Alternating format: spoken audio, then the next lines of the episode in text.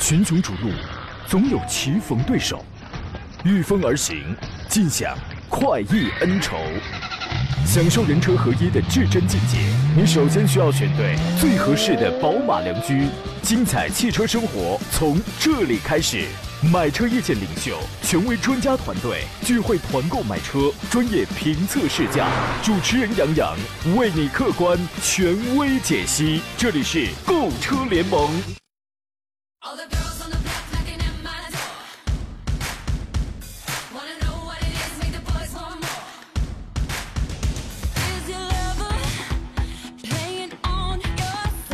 来吧，各位，时间来到了北京时间上午的十一点零三分，这里是正在直播的购车联盟，我是凯文啊。我们的直播现在是采用的是双渠道直播啊，一方面是我们的线上直播，另一方面呢，您还可以通过山东交通广播我们的微信公众号收看我们的视频直播啊。我们的节目直播间的热线方式呢是零五三幺八二九二六零六零零五三幺八二九二七零七零，您可以拨打这两路电话，把您想选车购车的问题及时的和我们的直播间的主持人和专家。家进行交流啊。第二呢，您还可以通过我们的山东交通广播的公众号收看收听我们的节目，把您的问题编辑成文字发送过来就可以了啊。还有就是您可以关注到我们的杨洋侃车微信公众号，现在以及节目以外的时间联系到我们，还可以发送进群两个字加入到这个平台当中，申请加入我们的节目群。杨洋侃车，第一个杨木字旁的杨，第二个杨提手旁的杨，侃大山的侃啊。还有在抖音、快手的平台，您可以搜索“杨洋侃车”，并且关注，我们会不定时的开直播。您可以对哪些新车关注啊？想让我们去帮您视频试驾呀，拍一下讲一下哪款车呀，都可以在抖音、快手里找一条最新的视频留言给我们就可以了。第四呢，您可以回看我们的绿色版无广告的内容，在喜马拉雅平台搜索“杨洋侃车”，关注收听就可以了。哎，我们这个。很多路的这个主持人啊，现在正在上海车展啊，正在非常紧张，而且是有序的，正在为大家呃去看一些最新的车啊，最新上市的一些车，大家比较关注的这个车啊，正在为大家视频直播方式呈现啊，大家也可以关注到我们的山东交通广播微信公众号，收看我们的现在我们的前方主持人啊为大家发回来的这个视频的一个直播啊，呃，我们的杨洋啊，胡明啊。啊，包括我们的汽车助理郑拓呀，现在都在上海车展啊，为大家拍一些新的车。我看，呃，一大早啊，这个我们的主持人就在朋友圈里发一些新出的这个车型啊，比如说这个新出的这个奥迪的 A7L 啊，啊，还有这个新出的大家都很关注的这个全新一代的汉兰达呀。啊，包括这个全新的星越 L 啊，啊，这都是大家比较关注的这个车型啊。呃，很多人之前在上海车展之前就已经在网络平台上热议这些车啊，终于在车展上亮相了啊。我们终于可以一睹芳容，很多车还是给到我们很多很多的这个惊喜啊。所以节目一开始呢，先和大家来盘一盘这个新车啊，有哪些比较亮眼的新车。在这里呢，还要特别介绍一下我们。我们的这个本期节目的座上宾啊，来自于北京代通汽车科技有限公司总监何正茂啊，我们的何工，何工你好，呃，你好，听众朋友大家好，嗯，呃，何工，您这两天关注上海车展最新上市的一些车型了吗？呃，是的，看到了，嗯，您比较关注哪些车？呃，本次上海车展的话呢，有近千台新车发布，呃，车型的话涉及到呃一些高端的。呃，车型包括还有一些这个传统的燃油车型，还有有大批的这个电动车，嗯，车型实在太多，嗯，呃，在前面的节目当中我也提到了，就是呃汉兰达新款的汉兰达，包括这个。啊，这个领呃领克的零七等等这些车型，其实有大批的车型值得关注的。嗯嗯，全新一代的汉兰达确实啊，这个大家都是比较关注，因为它现款的汉兰达这个上市之后啊，一直到现在这个市场表现都是非常非常好的，所以大家也非常期待全新一代的汉兰达究竟有哪些市场好的表现，还有它有哪些这个新的配置啊、新的装备。确实我们看到了之后呢，没让我们失望啊。全新一代的汉兰达，对，首先这个宝石蓝这个颜。色啊，唯一的一款汉兰达系列的宝石蓝的颜色是用在了这次上海车展我们的国产车型上啊，这所以让我们的很多这个车迷朋友们还是非常欣喜的啊。首先，一外观给人一看就非常的亮眼，是吧？对，嗯，这个确实汉兰达也绝对算得上是大家熟悉的一枚老将了啊！你像广汽丰田，二零零七年就把这个第二代的这个汉兰达引进到我们的这个国内市场啊，到了二零零九年，厂家正式把这台车就进行国产啊，这个竞争力也是进一步提升了。在一直到了二零一五年，这第三代汉兰达来到我们身边的时候，这款车都可以说是从上市第一天一直火到现在就没停过，是吧？这个何老师，您觉得？这个汉兰达这一款车的，首先市场的表现啊，您做一个评价。呃，我们看到本次车展的话，除了这个新款的汉兰达之外呢，它的姊妹车型来自一汽丰田，也有同款车型来上市。所以说，呃，接下来的话，在这个整个市场表现方面，呃，弱肯定弱不了。但是这个有了南北姊妹车型的这个呃双车型战略之后呢，我觉我觉得，呃，丰田肯定还是非常受益的。嗯嗯。其实我们看到这个全新一代的汉兰达，我看那个我们的杨洋也给我发回来一些，呃，汉兰达新一代的这个图片啊。从这个图片上可以看出啊，其实这个汉兰达的整体的这个外观设计啊，还是非常考究的。就是全新一代这个汉兰达，它的前格栅的这个造型和现款的这个车型啊是有所区别的，上窄下宽。它是一个类梯形的一个前格栅的一个一个造型，而且呢是搭配了这种熏黑中网以及这个飞翼式的这个镀壳，增强了前脸的气势和设计感。前大灯依然是采用了这种细长的设计啊，让前脸呢整体看起来这个造型感是是非常十足的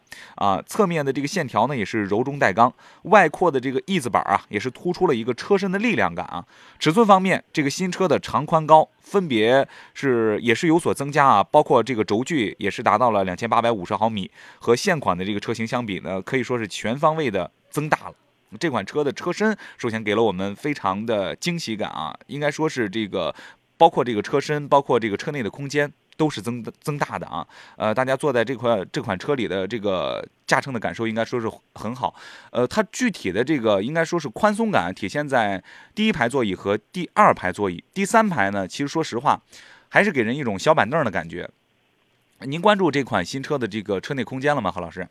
呃，是的，这款车型的话，确实呃，内部空间相比较上一代车型的话，确实有所调整。嗯，呃，由内而外，我们看到外部的这个。比较时尚，内部的设计相对于老款车型来讲的话，进步也是比较明显的。嗯嗯，它的这个第三排，它因为我们上海车展上看到这款车是二加三加二的一个座椅的一个布局，呃，前排座椅呢是七档的，可以说。呃，电子调节的，然后后排座椅呢，其实还是手动调节的。但是说这个第二排座椅坐下来之后啊，这个包括你看杨洋的个子小一米八吧，他坐进去之后，我看那个腿到这个第一排座椅的那个距离，他坐在第二排的时候还是有一拳多的这个距离，包括这个头顶到这个车顶也是有一拳多的距离。第三排呢，这个呃头顶到车顶是有一拳多距离，但是呢，这个腿部空间是相对来说比较狭窄的。呃，应该说是第三排的这个座椅还是比较局促，但是前两排的座椅啊都是比较宽松的，而且呢，它的这个作为一个七座车型来讲的话，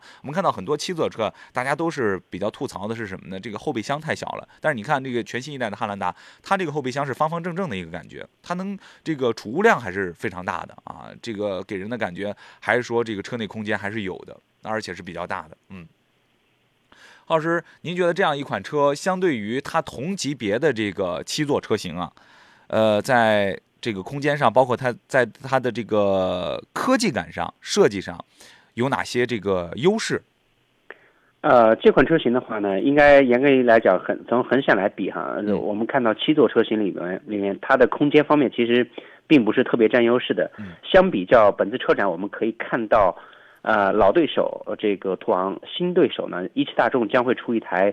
尺寸空间更大的一款那个 SUV 车型。嗯，呃，具体的名称我还没有详细了解到。嗯，呃，相比较这个福特的呃这个探险者，嗯，这些车型来讲的话，它的内部空间不占优势。嗯，但是呢，车更多时候还是这个，一个是品牌效应，再一个是这个整体的稳定可靠性方面，它是这个一如既往的。有这样的一个一个优势表现，所以说这款车型我觉得还是值得关注。然后前面也提到，就是一汽丰田的话，也有一台，呃，用皇冠啊，然后这样的一个代名的呃 SUV，跟它是姊妹车型。这台车型在车展上也可以看到了，对，嗯嗯，陆放没错，嗯，呃，其实这款汉兰达啊，比较让我惊喜的是什么呢？它的这个科技感啊。是比较十足的，尤其是和现款的这个汉兰达相比啊，你看它的这个中控台的这个造型就很有特点，是吧？这个悬浮式的这个中控造型，呃，包括嗯，因为它是没有过度简化。其实它没有过度简化，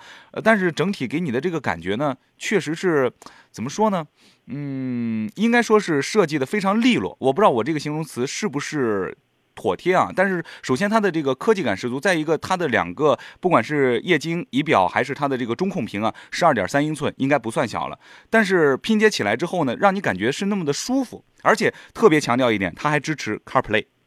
还有很多的这个互联的这个功能。所以整体的这个设计感，包括它的这个科技感的运用，很得年轻人的心，我是这样感觉哈。呃，包括它的这个全新一代汉兰达也是。呃，用了这个 TNGA 的这个架构啊，新车是基于这个呃 TNGA K 这个平台开发的，安全配置一直是这个它的架构的新车的一个亮点啊。呃，而且全新一代的这个汉兰达，自然它也不会落下，它配置是最新一代的 TSS 智行安全，而且高配车型还有抬头显示和电子流媒体的一个后视镜，实拍的这个展车内部啊，呃，我刚才也说了，是采用了这个二加三加二的一个座椅的布局，它的座椅都是采用这种真皮包裹的，手。感特别特别出色，而且呢也具有一定的包裹性。前排座椅是支持八项的一个电动调节啊，八项，而且呢这个两排，但是后两排啊始终是这个手动挡调节。但是前排座椅这个八项的调节，我觉得也是比较诱人的啊。而且整个的这个呃车内的这个豪华感和舒适度来讲的话，也是够的啊。呃，现在它的这个售价啊，具体我们还没太了解到，但是我们也很关注，到底这款车能够在一个什么样的价格区间？郝老师，您预测一下这款新车的话，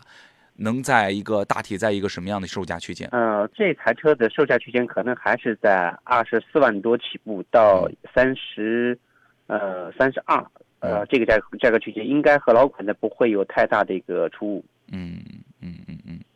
所以很多在这个新车发布之前啊，很多朋友就在纠结啊，到底是买全新一代的汉兰达还是买现款的汉兰达？那个时候就问题就很多啊。呃，其实到现在啊，这个全新一代汉兰达出来之后，我相信很多的这个车迷朋友，如果是真心喜欢汉兰达这个系列的车型，包括真心喜欢它全新一代的这个呃，经过了改装之后，经过了升级之后，这款汉兰达呈现给你的一个状态啊，如果真心喜欢的话，应该就不会纠结新车是否会加价呀，或者是为什么？我相信很多的车迷朋友应该是到新车正式上市之后啊，马上就下单了，呃，期待这个全新一代汉兰达好的市场表现啊。来吧，各位，欢迎回到我们的节目当中啊！我们的节目继续，何工你好，你好，嗯，好，我们再来谈回来我们的这个新车啊，再来看一下全新一代汉兰达，我觉得它，嗯，这个呃新车啊，应该说是这个动力配置啊，也可以说是可圈可点的啊，因为全新一代汉兰达换上了新的这个2.5升的混动系统，发动机最大功率呢是一百九十二马力，呃，与之匹配的呢仍是 CVT T 的这个变速箱啊，官方公布的这个油耗成绩是每百公里六点一升。最高最高的这个续航里程是一千公里啊，呃，您觉得这个动力系统改进了之后，会给这个车行驶的过程当中带来怎样的一个升级的影响？呃，首先，呃，这个汉兰达车型的话，它定位的就是家用的一个呃 MPV 车型，那呃这家用的 SUV 车型，呃，选汉兰达的车友更多都是注重于呃家用会多一点。然而这台呃混动车型上来之后的话，可能更就满足了一些车友，呃，对于这个油耗的一个要求。所以说，呃，这台混动版的车型，如果没有什么其他的意外的话，嗯，啊，那它将会成为这个热门车型。没错啊。呃，我们也很期待它的一个市场表现啊。我们再来看回来，还有哪些这个上海车展上的新车亮相啊？呃，我觉得荣放这款车也是市场表现一直不错的一个日系车啊，而且它也迎来了这个升级换代啊。一汽丰田的这个荣放双擎一加正式上市了，共推出了三款车型啊，补贴后的这个售价区间呢是在二十四万八千八到二十九万六千八。呃，与此同时呢，这个新款的荣放四啊，呃，荣放燃油版也迎来了上市，共推出了七款车型，这个售价区间呢是在十七万五千八到二十二万六千八这样一个售价区间。而且呢，荣放的这个双擎啊，也推出了三款车型，售价区间是在二十二万五千八到二十五万九千八啊。呃，在这个外观方面呢，这个荣放双擎 E 加延续了这种燃油版车型的设计，只是在细节方面啊，增加了这种新能源的元素，比如说这个车标内融入了这种蓝色的描边，前包围两侧的这个雾灯更换成了这种 LED 日间行车灯，包括这个前脸的造型啊，也稍有区别。整体的这个设计搭配啊，更加符合新能源车型的一个身份。侧面依旧是我们熟悉的这个荣放的造型设计啊，使用了这个车顶和车身不同色的一个双色的设计。前后的这个翼子板上呢，配备了黑色的轮眉，搭配五辐式的这个大尺寸的轮圈，让新车充满了这种力量的感觉啊。呃，还有值得一提的是呢，这个车啊，还在这个前翼子板上加上了这个什么呢？插混车型的一个专属的标志，其实进一步彰显了它一个新能源车的一个身份啊。包括车尾这个荣放双擎 E 加呢，配备了一个小型的扰流板，尾灯采用了这种多边形的设计，并由一个镀铬装饰条相连接啊。后包围呢，也是采用了和车身不同色的这个设计啊，并搭配了这种双边两排气的这种双排气的一个造型，看上去。更加的精致和时尚，其实你整体看上去以后啊，还有点这种跑车的味道啊。您对于这个新款的荣放车，您觉得怎么样？呃，在这个呃级别的车里面横向来比啊，我们看到这个荣放的竞争力的话，其实是相比较呃之前的版本有明显的加强。嗯，在早先呢，呃，它横向来比，它的这个整体市场销量的话不及呃这个日产的呃这个新的日产的这个呃叫。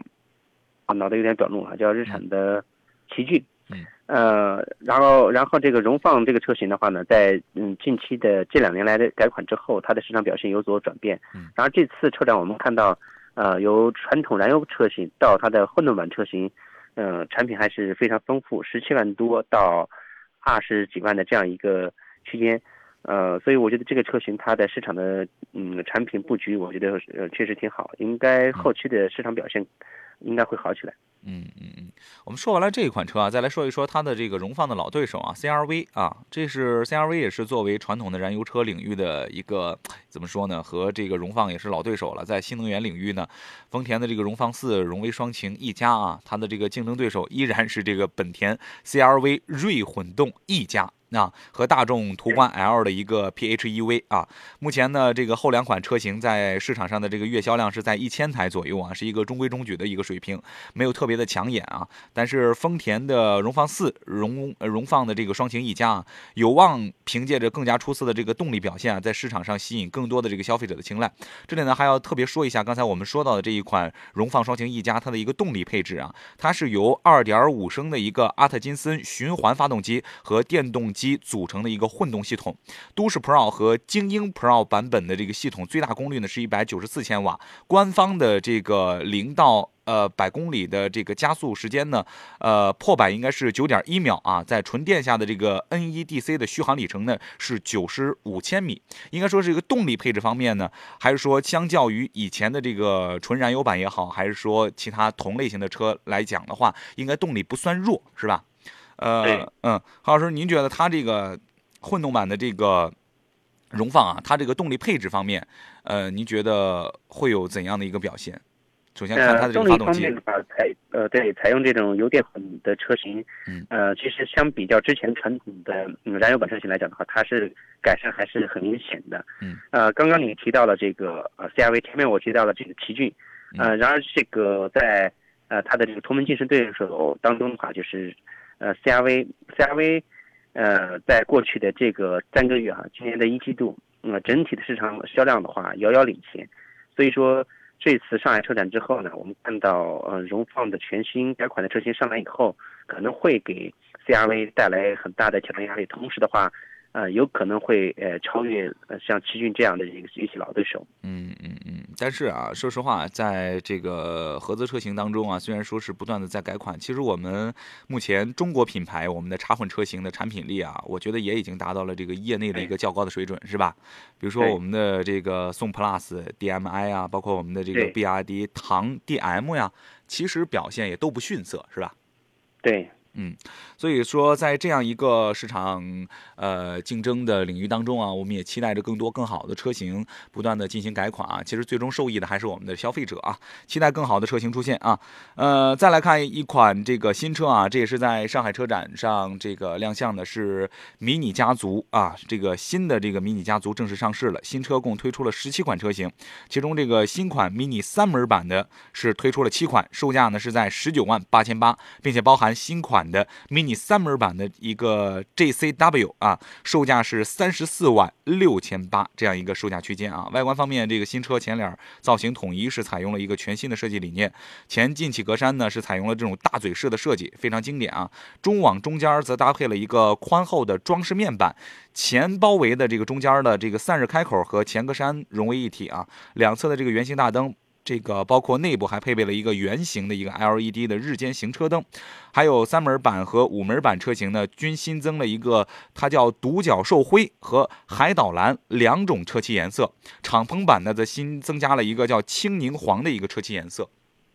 其实我觉得这款车型啊，很吸引我们的一些年轻女性，包括我们的一些年轻人的这个视视视角啊，呃，而且呢，这个新款车推出来之后呢。呃，更多选择啊！您觉得这款车会有一个好的市场表现吗？或者说是它会吸引哪部分人群会觉得，哎，这款车比较抢眼一些？嗯，是的，mini 的话呢，它的个性、个性的这个个性化相对来讲的话，比较呃比较一起的，这个是让很多迎合很多年轻呃女性和男性的这样一个需求。嗯，呃，在过去的这些年也是，在呃现在也是，我们看到 mini。在这方面的这个呃这个功夫下的还是很足的，所以说，呃一些年轻的就是上班族女男士女士，呃还是会更多去选择这些车。以往我们都以为是女性车主居多，但现在慢慢的我们我们发现这个男性的年轻男士的这个购车需求对于迷你来讲也是在逐步提高的。嗯嗯，对。因为很多的这个追求时尚的这个年轻人啊，不分男女，他会觉得这个车开出去之后呢比较酷炫，而且呢，对，很大的一个实惠是停车好停啊，车身小是是吧？随便一停就能停下是吧？呃，在这里呢还要介绍两款车型啊，简要的介绍一下，一个是广汽讴歌的 CDX 尊享智能安全版和 CDX 尊享 A Spec 智能安全运动款车型也是正式上市了，售价都是在二十六万九千八到二十七万五千八这样一个区。区间啊，新增车型是 1.5T 两驱的尊享版以及尊享 A Spec 运动款车型的基础上，还新增了一个呃 Acura Watch 前瞻未来的一个智能安全车系统啊，其中还包括了一些主动安全配置，这一款车值得期待。还有一款马自达 CX-5 黑骑士特别版也是正式上市了啊，这个新车也是推出了三款新车型，并且售价呢是在二十万一千八到二十三万五千八这样一个车型啊，我们也看到了二十万到三十万这一个区。区间啊，很多的新车，包括一些 SUV 车型也都推出了新款啊。应该说，这个呃市场领域当中竞争还是非常非常激烈的啊。也是希望这个更多更好的一个车型能进入到我们的这个视野当中啊，也让我们有更多更靠谱的这个车型值得选择。群雄逐鹿，总有棋逢对手，御风而行，尽享快意恩仇。享受人车合一的至臻境界，你首先需要选对最合适的宝马良驹。精彩汽车生活从这里开始，买车意见领袖、权威专家团队聚会团购买车，专业评测试驾，主持人杨洋为你客观权威解析。这里是购车联盟。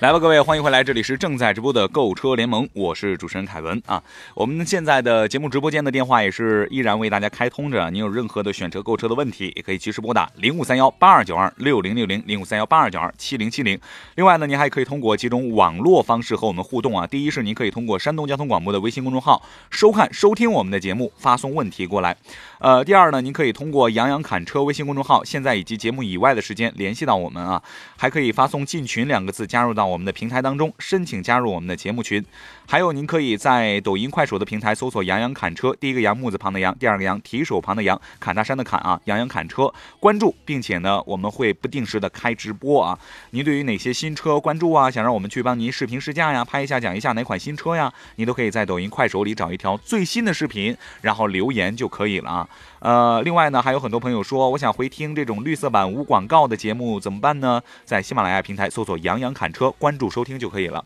我们现在上海车展正在如火如荼的展开当中啊，前方的这个主持人杨洋也是正在现场，我们来连线一下他，让他给我们介绍一下现场都有哪些新车亮相了、上市了啊。杨洋你好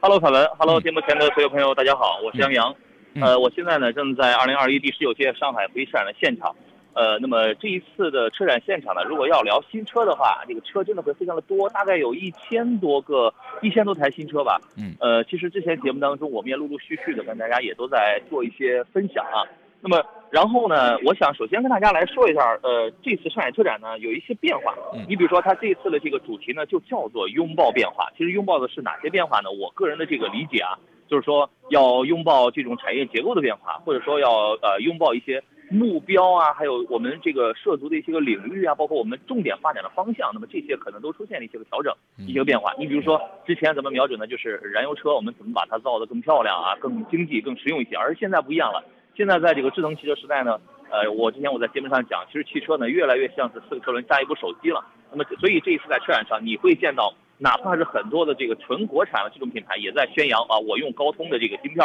我用的是五 G 加什么二 V 的，呃，这个说这个这个这就是这种技术啊，可以实现什么 h o t a 或者可以实现这个每秒钟几个 G 的这种传输速度，所以大家越来越追求这些个东西。呃，那么今天呢，我今天上午到现在为止啊，大概是八点三十分到现在为止，我已经陆陆陆陆续续参加了十几场的这个上市发布会啊，应该说这个节奏也是呃比较的紧紧俏吧。但是今天现场，因为作为媒体日开始的第一天，现场的这个呃人。不是很多，那么这个给我给我们看车啊，也提供了一个相对稍微好一点的这种环境。那么我跟大家简单来说一下，你包括在我们这这个粉丝群当中，有朋友很关心，呃，这个大家呃有给我留言的，说新款塞纳有没有摆？这个是没有了。新款的这个 Supra 这个有没有摆？这个也没有。但是新款的汉兰达这个摆了，新款的汉兰达摆了，然后呃还是那个样子。基本上我们挑几个品牌，咱们简单来聊一聊啊。这个基本上呃样式。呃，变了，就是非常的这个丰田的家族化。你看现在荣放长什么样，它这个差别并不是很大。然后呢，TNGA 的这个也是新平台，但是先期还是出一个2.5的混动嘛。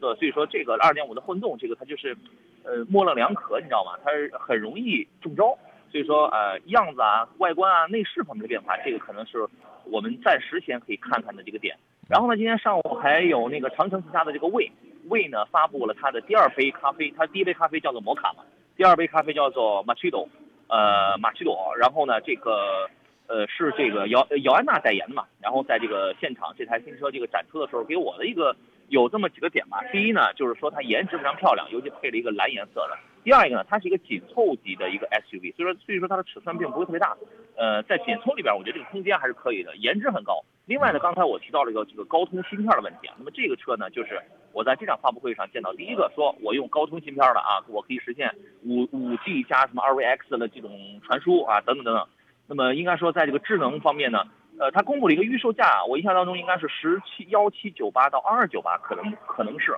然后呢，大概二十二十一二万上就开就开始给你配这个四驱了，详细情况我们后头我们在这个呃详细说啊。那么然呃然后呢，就是说这个车呢，在一些高配车型上，呃宣传是具备 L 三级别安全驾驶的，这个是大家可以关注一下。那么另外呢，呃还看到了那个星越 L，星越 L 呢这次上市它没有公布这个呃真正的售价，但是这个车呢颜值确实很漂亮，在展台上呢它摆了这个一台灰色，一台蓝色的。那么厂家这个。呃，新上任的干总啊，干家悦干总啊，那么他说了一句话，我觉得那那个话就让我特别的动容。呃，大意呢就是说，让中国的消费者花不用就不用花豪华品牌那么高的钱，也买到一流的做工、一流的配置、一流的品质。其实这个话呢，就一直是吉利汽车从造车以来的这么一个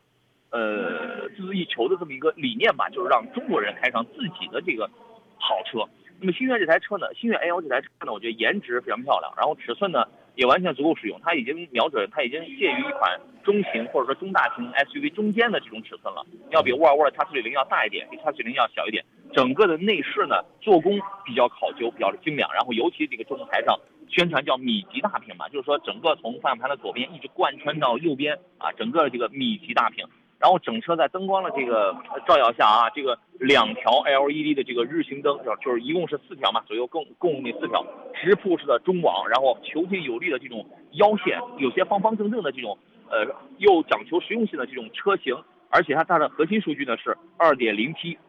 无呃分这个高功还有这个低功，全部都是来自于沃尔沃的 Drive E 的这套动力，我觉得这个就是。非常的香，我预计这个车还是十几万的这么一个很厚道的这么这么一个定价区间。嗯，那么这个车也有一个卖点，它用的呢是骁龙的芯片。我我们现在就是讲，就越来越多的车，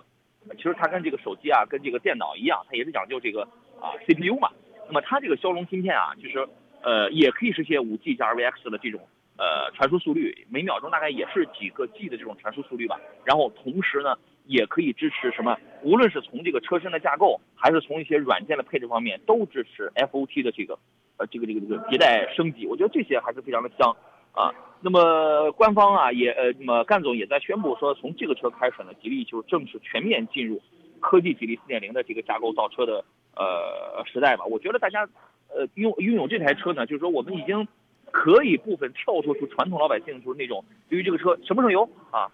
够不够用。四大件有没有问题？其实这些都是最基层的，就跟咱们盖房子一样，这都是最基本的。那么当这些最基本的都具备了之后，其实我们更加应该去看的是这台车在4.0的数字化智能时代，它能够给我们的用车带来一个什么样场景方面的这种变化。我们原来经常说，选择一款车就是选择一种生活。呃，其实很不想说，我们做了汽车节目这么多年，我们一直没有没有引导成功，或者说是这个。我们消费者的这个理念一直还是说，我们啊，我们的生活就是开个燃油车，就是省油了，就是这个动力好了。其实那个这种场景化已经是十几年前、几十年前我们所熟悉的场景了。而我们应当在此做出一些改变，无论拥抱哪一种变化，拥抱哪一种时代，我们都应该去拥抱这种全面数字化、智能化，就是这种这种东西真的会给我们啊，我们今天可能扯得比较远，就是这种东西真的会给我们的这个生活带来一些个。变化就是生整个生活场景变了，你的整个的生活品质也会发生一些质的飞跃。那么然后呢，再来回忆一下，呃，你比如说我现在我正在领克展台，领克呢现在正在呃有这个外国友人啊，然后正在讲他的这个全球技术、全球平台讲的一些个东西，大家也听到现场也也是比较的呃这个杂吵。那么领克呢在这次品牌上，呃在这次车展上最让我们关注的，其实啊就是它那个现在已经归属到了极客旗下那台叫做极客零零幺的。那个车原来这个车其实是领克的 GL Concept 嘛，然后给拿到那边去了。那个车呢，我们刚才也就见到了，呃，非常的香，整个是一个列呃列装版 s l i n g Break 列装版的那么一种车风的设计 s l i n g Break。然后呢，就是看上去有点特别像保时捷的那个 Panamera，呃，整个二十二寸的这个大轮毂啊，颜值啊都非常在线，非常漂亮。呃，中控设计现在都讲究比较简约，比较科技范儿，配那种大屏幕嘛，三秒三三秒几，三秒八左右。三秒八左右，反正反反正是不到四秒就可以破百。续航里程现在呢是超过七百公里了，它因为它是个纯电的，具体七百几还是八百，这个我们现在还没有拿到准确的数据啊。就说这个车呢，就是有颜有料，然后配置啊、提速啊各方面这个都非常到位啊。这个车也是比较的香。呃，之前公布了一个上市的价格，一个低配是二十六万起啊。我觉得二十六万我们可以买一台这个续航超过七百公里的，我觉得这个就属于是，呃，就是资金比较充裕的那种朋友的这种。你不能叫玩具吧，就是一个新宠吧。然后呢，长安长安呢发布了它的新款的新款的 CS 五五的 Plus，那么这个车的变化也是比较大的。如果你从正脸看呢，这个就是一个小号的长安的 CS 七五 Plus。如果你从侧面来看，包括从后屁股侧方四十五度来看的话，你会发现它改变了原来 CS 五五的那种很呆板、很方方正正的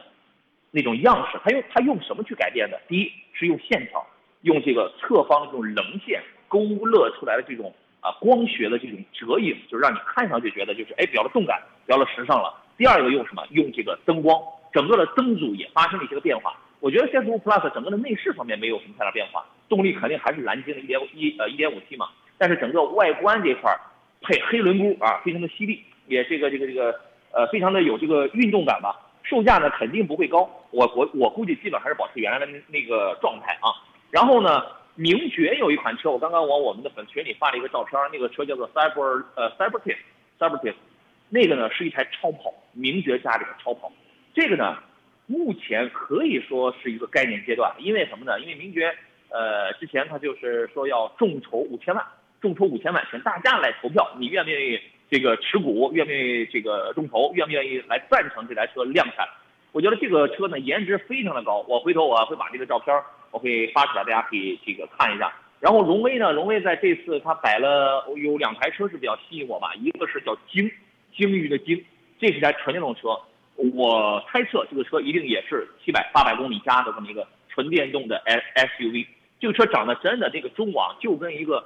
虎鲸是一样的，而且展台摆一台白色的嘛，就是那种大白鲸的，而且溜背轿跑的。那种风格，因为上汽啊，在造这个呃电动汽车啊，包括在造这个智能化的这块领域上，我觉得它是它它是领先的。好的，各位朋友，欢迎回来，这里依然是正在直播的购车联盟啊。上一节我们的在上海车展前方的我们的主持人杨洋给我们带回来了很多新鲜的资讯啊，以及他在上海车展看到的大家都比较关注的啊新上市的一些车型。接下来我们再请出杨洋继续给我们介绍。杨洋你好。嗯，好的。呃，那我就凭借着刚才目睹的这些回忆吧，参加了这十几场的上市发布会的这种回忆，跟大家再来聊上几分钟。嗯，呃，刚才我那个荣威呢，还有一台车，就是它发布了一个四座版的 MX 八，四座版，而且现场请来了这个艺人黄豆豆啊，因为黄豆豆也是两台荣威车的这个车车主。这个四座版呢，应该说就好像我们之前看到的那个上汽通用家里的艾维亚版本的车型一样啊，就也是非常的匀称，非常的舒服，然后配置做工也是比较不错。呃，我刚才提到的那个 s u b l a c e 的那个名爵的超跑之后，我突然想起了红旗的那个 S9，在去年九月份的北京国际国际车展上，我给大家我拍过，当时当当年他摆了一台蓝色的红旗的超跑 S9，那么今年他摆了一台红色的，据说呢这个车呢是中国品牌的造价天花板啊，这个官方是这样宣传的。那么到底中国品牌造价天花天花板，我觉得这个得奔着两百万去了，对吧？现在还不可知，但是呢，它有一些数据，我记得它两秒就可以破百，而且呃，现在再打个概念，就是全球限量九十九辆，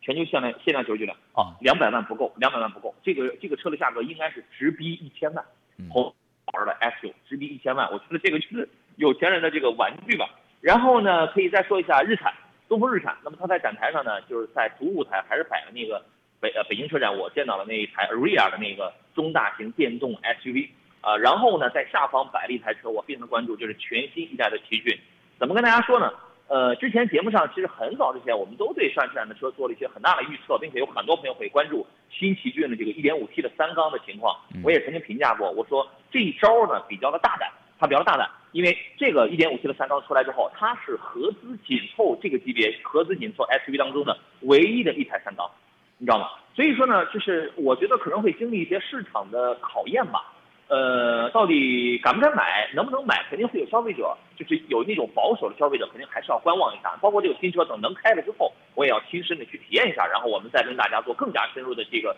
分析。然后呢，就是说它的它的变化，我觉得还是非常吸引我的。比如说颜值方颜值方面变化，如果说原来的这个奇骏也好，逍客也好啊，新款的奇骏比比这个逍客还更加的硬派，包括新款的逍客马上要出来，要比现款的逍客要更加的硬派。如果说原来的逍客跟奇骏都是走的都是软妹子啊，很柔美啊，都市柔性的那种路线的话，那么新款的奇骏我所见到了就是很阳刚、很硬派，甚至呢就仿佛是那种日产途达的那种阳刚之气之外呢，又加了一些个时尚的元素跟气息，比如说亮晶晶的镀铬的，而且用那个密密麻麻那种金属中网交织而成的这种中网。Vmotion 的这个尺度，这个镀铬的亮条的宽度要更大，而且整个的日行灯更加的犀利。啊，整个都它都是走的是这种运动犀利的、很硬派的这种路线，而且万年不变的这个中控真的也出现了一个非常大的变化，中央给你立了一块大屏幕，据目测那个屏幕应该是在十点几英寸啊，然后呢，这个方向盘这个三幅的方向方向盘结构没变，但是整个的这个呃上面这个按键的布局啊，包括做工用料，感觉提高了啊，那么所以说这个车呢。呃，大家也可以去这个关注一下。呃，另外最后呢，我们说说宝马吧。最后我们说一下这个宝马。宝马这一次呢，在这个展台上啊，它基本上还是强调我刚才讲到了，就是数字化。因为现在整个宝马品牌啊，就是呃在向数字化、电动化呀、什么可可持续啊这个发展。它一直它在瞄准这个东西。我记得之前我们说过，宝马厂家的这个规划，它大概是到二零二几年，可能不到二零二零三零年，就是旗下超过百分之六十的车型都计划要电气化。呃，这一次呢，它带来了这个 BMW 的 iX，iX 呢，我觉得这个车就属于是化繁为简的那种电动 SUV 吧。然后呢，这个用的是那种大鼻孔的设计，整个颜值也非常的在线。之前最早山东最早的那一个呃 i 叉三，然后我就那个试驾过啊。那么这一次来的是 iX，我觉得更加的科技吧。另外还推出了有有一个七系的耀影特别版，而且这个车就是全球限量二十五台。而且呢，还有还有一点是，虽然说的是全球限二十五台，但是人家又讲说只有中国客户独享，就说只有中国中国客户能能定。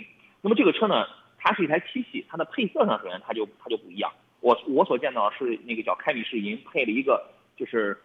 沙金石红吧。你能想象银色配红色是一个什么样的概念吗？然后用的是 V 十二的动力，整个内饰全部都是个性化的这种定制。这个车呢，这个一个特别版的零售价是，如果是在不加装的情况下是卖二百六十一万二，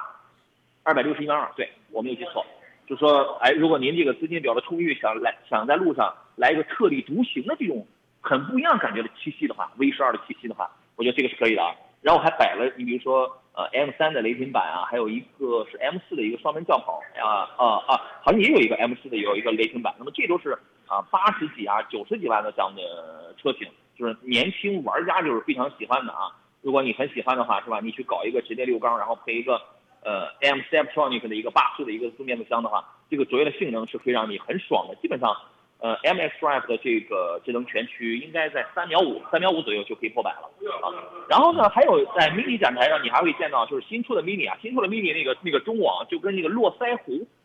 男爷们儿那个络腮胡的那种那种感觉 是这个是这个差不多的，你知道吗？就是用那种熏黑的那种设计。呃，然后呢，这次它好像除了这个之外，我没感到它有什么太大的变化啊。基本上也是，现在 mini 三门版啊，mini 三门入门的价格已经不到二十万了，大概是在十九万八左右上。然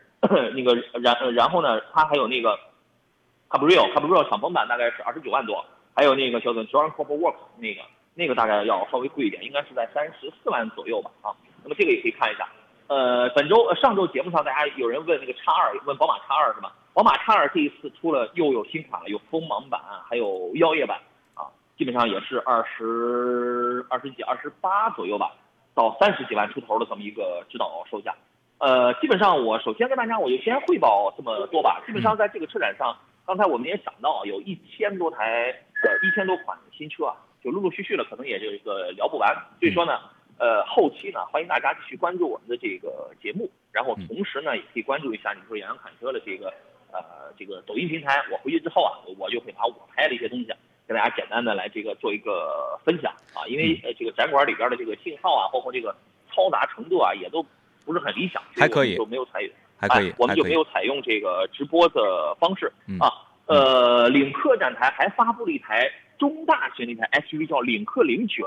啊，因为我出来做这个直播连线了，我远远的我那个看我我已经看到了它。所以说详细的细节我在这个地方我就不跟大家去分享，大家有兴趣可以去查一下，或者后期继续来关注我们的这个呃节目。那么我的连线暂时就是这个样子，我们还有更多更详细更深度的内容留到我们回去之后在节目上我会跟大家陆续再做分享。嗯，好的，啊，谢谢。对对对，哎，我还要补充一点，我可以再补充一台车吗？我再补充一个，就是国国产的奥迪 A7L。嗯，我突然想起来了，我用一句话来讲，这个车真丑。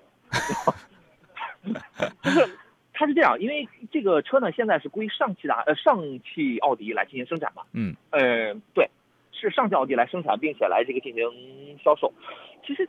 呃，可可能有的朋友可能会觉得啊，我这样说可能不太厚道，但我真觉得呀，如果你真的想选一台溜背的轿跑，这么一个中大型轿跑车的话，马上去买现款的 A7 好了。啊，因为这个新款的这个 A7L，它已经第一，它已经不溜背了，它就是个三厢车。它就是个三三厢车。第二呢，那个，呃，整个走的是第一，它是数字化的，但是第二，它走了一个很简约的一个路线。整个的内饰你会看上去跟 Q 五啊、跟 A 四没什么太大的区别，就是虚拟座舱，啊，可我不知道在做工方面有没有一些个提升。排量不会变的，还是二点零 T、三点零 T 六缸，对吧？然后，反正我个人觉得啊，就是那个从颜值的角度出发的话，距离现款的 A 七 Sportback 真的要。差距还是蛮大的啊！这个各位你可以关注一下，所以说你如果喜欢 A7 的话，你现在你就不要再等了。呃，冲哪怕你冲着颜值去啊，马上去买进口版了，是吧？嗯啊，杨洋，我还有一个问题嗯，杨洋，我还有一个问题想要问你啊。其实我们关注上海车展，不仅是因为我们很关注的一些热门车型上市了，还关注着一些最前沿的一些造车科技啊。呃，像奔驰啊，他们也推出了一些概念车，你有了解到吗？嗯最新的一些概念车的这个情况？呃，奔驰昨天晚上发布了 EQS，EQS 实际上这个已经不能完全叫概念车了，因为嗯它已经嗯应该是马上要量产了。但是昨天晚上发布会我并没有去这个参加啊。嗯然后呢，这个 EQS 呢，我觉得大家可以关注一下，就是它有一些亮点。第一，颜值很它很夸张，嗯什么四轮都可以配合转向。因为我们传统理解的话，那无非就是法国人发明的一个后轮随动助力转向。你嗯你这个随动的角度跟跟幅度它是有限的，但是它那个不一样，它那个半球状的那四个车轮全可以就是接近于横着螃蟹爬呀，这个斜着走啊，就是 是吧？它就是它就它就很那个，续航里程大概是多少来着？应该也是几百公里，就是整个的那个呃座舱你找不到任何的按键啊，就是非常的虚拟，大概就是就是呃这种感觉吧。嗯啊反正呃，作为这个 BBA 来讲的话，他们啊更加是这个电气化的这种领先者，因为除了造车新势力之外，那基本上那这个就是他们了。嗯呃，应该说呢，他们有自己的品牌优势。那么从技术方面呢，嗯，可能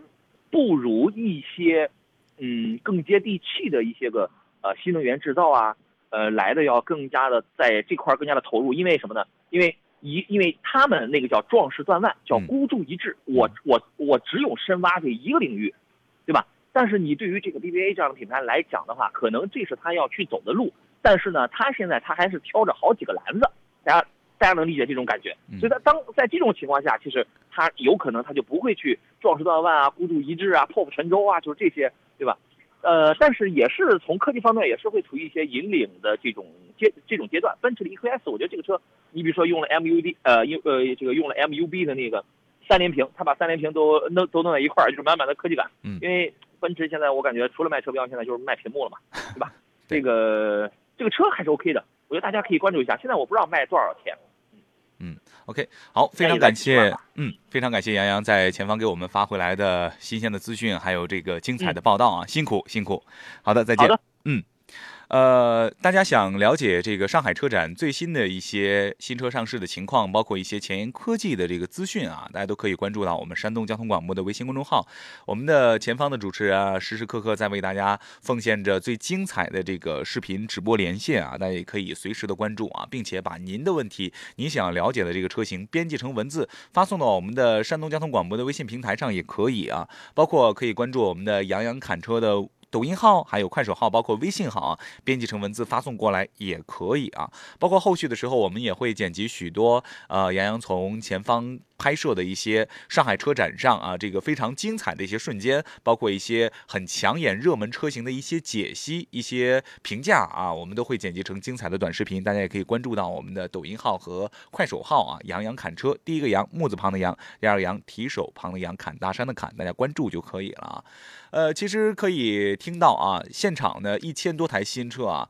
在上海车展齐聚啊，其实这个规模还是非常庞大的，而且呢，许许多多这个热门车型也也都推出了这种中期改款也好，还是彻底改款也好，还是全新上市的一些车型也好，都让我们感觉到眼花缭乱啊，并且呢，也是特别欣喜，因为有更多的这个选择性出现在了我们的这个视野当中，不管是传统的燃油车也好，还是混动版的车型也好，还是新能源车型也好，包括我们说的这个最前科技的这种概念车型也好啊，让我们不但是看到了最高科技的这个一面，也看到了我们这个居家生活当中我们必不可少的需要的一些车型，他们在为我们这些贴心人性化的一些改款的呃改进也好啊。刚才就像杨洋说的啊，这个拥抱变化，这是此次车展的一个主旨啊。我也相信我们的各个车企也都是抱这种拥抱变化的心态啊，在不断的进行造车变化。是随着我们消费者不断增加的这种需求感啊，还有我们需要的这种日常生活当中不断增长的这个点，来根据我们发展出一些贴合我们生活的用车。